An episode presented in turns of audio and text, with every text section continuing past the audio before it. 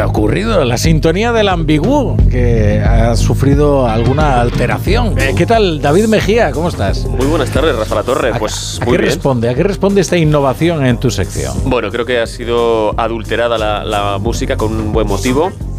Pero bueno, como hacía tanto que no abríamos el ambiguo de la brújula, Sí. eh, creo que es importante hacerlo a lo grande. Hay mucha gente, bueno, más de una persona que me ha dicho que echaba de menos el ambiguo, Sí. dos concretamente. Dos. Siempre Y, que se dice, eh, hay mucha gente que siempre sí, son, dos, o tres. es más de uno, pues dos. No, no, no, no voy a mentir. Eh, pero bueno, pues sospecho que esta música nos ha delatado.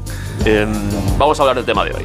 A ver, Este enero de 2024 se han cumplido 25 años del estreno de una serie que, según cuentan los entendidos, cambió la historia de la televisión. 25 años. A ver si lo 25 adivino. años. Farmacia de guardia, Juncal, Casi.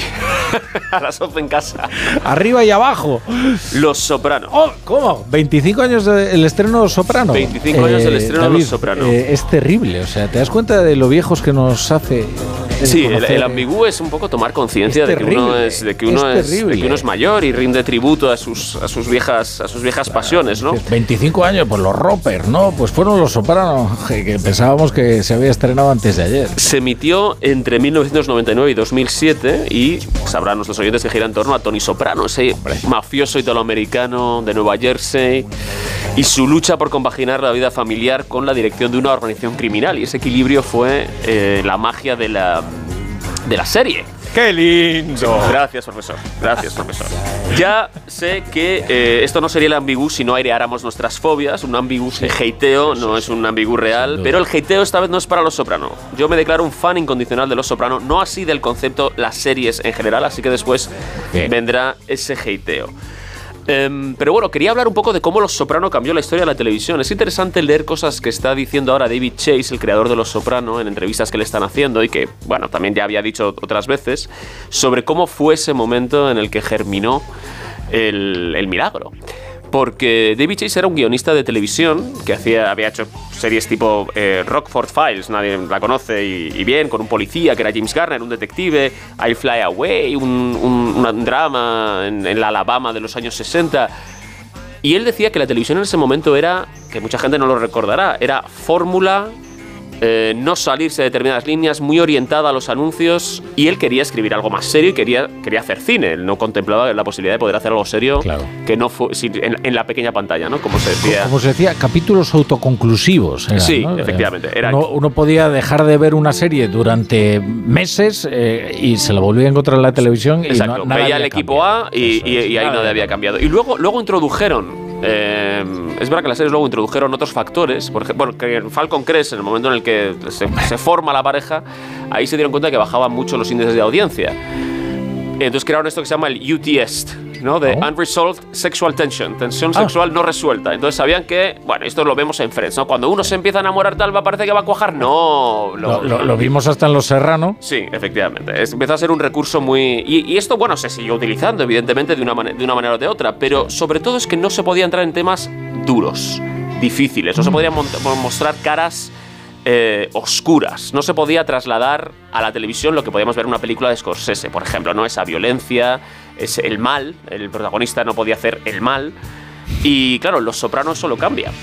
Pero claro, David Chase no lo tuvo fácil porque estaba muy estigmatizado ser guionista de televisión. No podías cine, cosa que, ahora, cosa que ahora no sucede, evidentemente, ¿no? Pero no sucede en parte gracias a Los Soprano.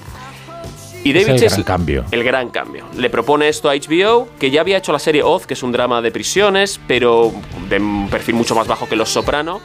Y como HBO, para quien, para quien no lo recuerde, es, bueno, los americanos tenían cable y luego tenían, podían pagar un extra por tener HBO, ¿no? Como aquí se podía ser el que van del Canal Plus. Y ahí podías emitir tu serie sin anuncios. Claro. Entonces no tenías por qué orientarlo a los anuncios y tenías. Podías decir palabrotas, ¿no? cosas que no podías hacer en la televisión, una televisión muy puritana como es la de, la de Estados Unidos. Y así fue como empezó este proyecto, el del que la gente se fue enamorando, a pesar de que en HBO le dieron bastante libertad. Sí hubo alguna tensión, sobre todo recordarán nuestros em, cultos oyentes, que Tony Soprano mata a una persona a sangre fría, a una persona buena, no a un Sí, sí. malvado. Ah, A sangre fría en, el- en la, en la primera temporada a un, a un delator que encuentra eh, de una manera fortuita y lo estrangula. Eh, va- vamos a precisar a la audiencia, por si Sí. nos está poniendo a parir ahora, que ya ha prescrito el tiempo del destripe. Es decir, si no ha visto Soprano es culpa suya. Sí. Entonces- y, y hay muchas temporadas y esto no es un destripe, porque saben que Los Sopranos es un Sí. mafioso y que, bueno, y sabrá la Es una moral, es Es una verdad. moral y que entra porque tiene ataques de pánico. Entonces, bueno, hay toda, hay toda una, una tensión ahí. Y otro debate que, pro- que propone esta serie es por qué nos gustan los mafiosos, ¿no? Sí, sí. Hay una cosa muy bonita, ¿eh? también en Los Soprano, que es cómo ellos son los que imitan a la ficción, que es lo que ocurre en la realidad, ¿no? Eh, y, o sea, el, el- el mafioso en realidad aspira a ser eh, Corleone.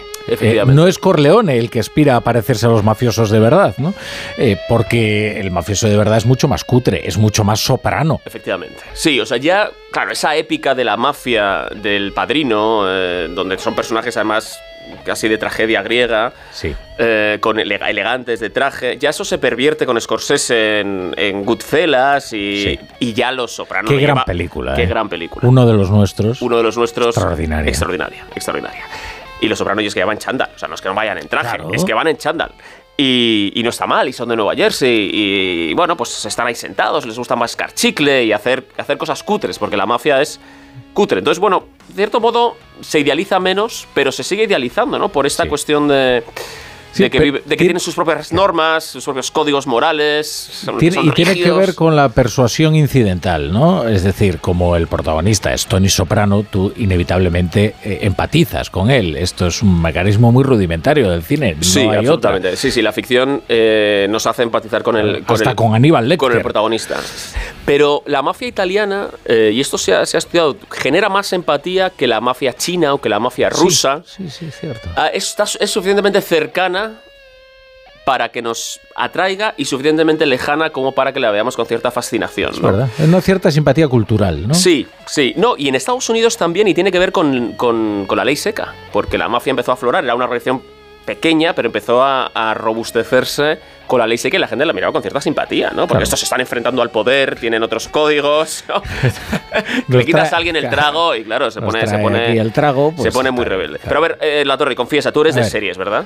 Eh, a ver, a ver, a mí me ha pasado lo que a Carlos Bollero, que yo de repente eh, descubrí, sobre todo con Los Soprano, a dos metros bajo tierra, y el paroxismo fue The Wire, The Wire. que la televisión se había convertido en el gran eh, vehículo de ficción, ¿no? O sea, lo que antes veías en el cine, las satisfacciones que te daba el cine, ahora te las daba la, la televisión. Pero, claro, creo que se ha sobre se ha sobrecalentado ya la factoría, ¿sabes? Burbuja. Puf, es, es demasiado. Y, y luego que ya los clichés son. eh, recorren todas las series. eh, me, me he desencantado, realmente. Pues fíjate, eso dice David Chase. David Chase dice que estamos ante el funeral de la edad dorada de la televisión. A ver, hay gente incluso que duda de que esto sea televisión y que las series y eh, sobre todo cuando, cuando entró el streaming es lo que la- a lo que la gente recurría precisamente para no tener que ver la televisión. Pero sí hay evidentemente algo que no es cine y que se ve de manera episódica tal. Pero él cree que está muriendo precisamente por lo que dices. Porque se ha recalentado, hay muchos clichés, hay mayor corrección política Sí. y mayor, mayores compromisos con esa corrección política. Y una cosa muy curiosa, el, eh, el- la atención que es capaz de prestar cada uno. sí. Es decir, ahora la gente quiere ver cosas que pueda ver mientras está mirando el móvil. Esto es lo que dicen los ejecutivos de las plataformas, ¿no? Puedes estar mirando el móvil y viendo la serie de televisión. Eso no lo puedes hacer con Los Soprano, no lo puedes hacer con The Wire, no lo puedes hacer con todas estas, que son un, un imán de atracción demasiado importante para lo que, para lo que estamos viendo ahora. O sea, que Pero sí con la radio. Por eso sobreviviremos a todo el resto de medios. Efectivamente, porque con la radio puedes correr, saltar, Todo, cualquier cosa. a, lavar los cacharros, Estar y en clase. estar con el móvil, efectivamente, efectivamente, conducir, hol- hola a todos los que estén conduciendo. Es verdad. Así que quizás estemos ante ese, ante ese final, pero, eh, Pero a ti te pasa como a David Chase y como a mí, eh, que, que ya crees que, bueno, Sí, te- yo- ah, pero yo no he visto tantas series. He visto Los Soprano, he visto The Wire, he visto estas eh, grandes series y he visto alguna otra. Me, me gustan más las miniseries Sí. porque es que mm, llegó un momento en el que yo me des- más que desencantarme me desengañé de todas las recomendaciones que me estaban haciendo, porque todas eran buenísimas. Todas las series eran buenísimas. Tienes que ver tal porque es buenísima, tienes que ver cuál porque es buenísima. No, tiene nueve temporadas, pero se pone. Está muy bien. En la tercera empieza ya. Bueno, uno no tiene tanto tiempo. Es que ese es el otro problema de las series, ¿no? Que es la inversión de tiempo que requieren, ¿no? entonces tienes que ir muy sobre seguro. Yo lo de ir catando series, eh, que te puedes ver toda la filmografía de Kurosawa en lo que te has visto, en lo que tratas de interesarte por una serie que es un desastre, ¿sabes? y, la, serie, es, yo entiendo la satisfacción que produce como una, como una gran novela del 19 que te metes y, tienes una relación muy especial con los personajes, es muy gratificante. Pero no sé, hay algo que tiene la tensión dramática de una, película que no tiene. Me ha pasado una cosa, que es que em, a mí me enfadó muchísimo el final de Lost. O sea, yo con ah, Perdidos. Yo, no caí en Perdidos, no la vi. a mí me encantó y entonces una serie de temporadas lo seguía, bueno, con una, eh, un frenesí y, luego fue un desastre, ¿no? Y yo creo que ahí se nos rompió algo, ¿no? O sea, ahí se quebró la ilusión de los que veíamos series con Perdidos, fíjate. Puede ser, porque no se, no se concibe como, un, como, como una criatura artística cerrada, sino que va improvisando un poco en función de la audiencia y eso es y terminó siendo una castaña pilonga, como dijo aquel.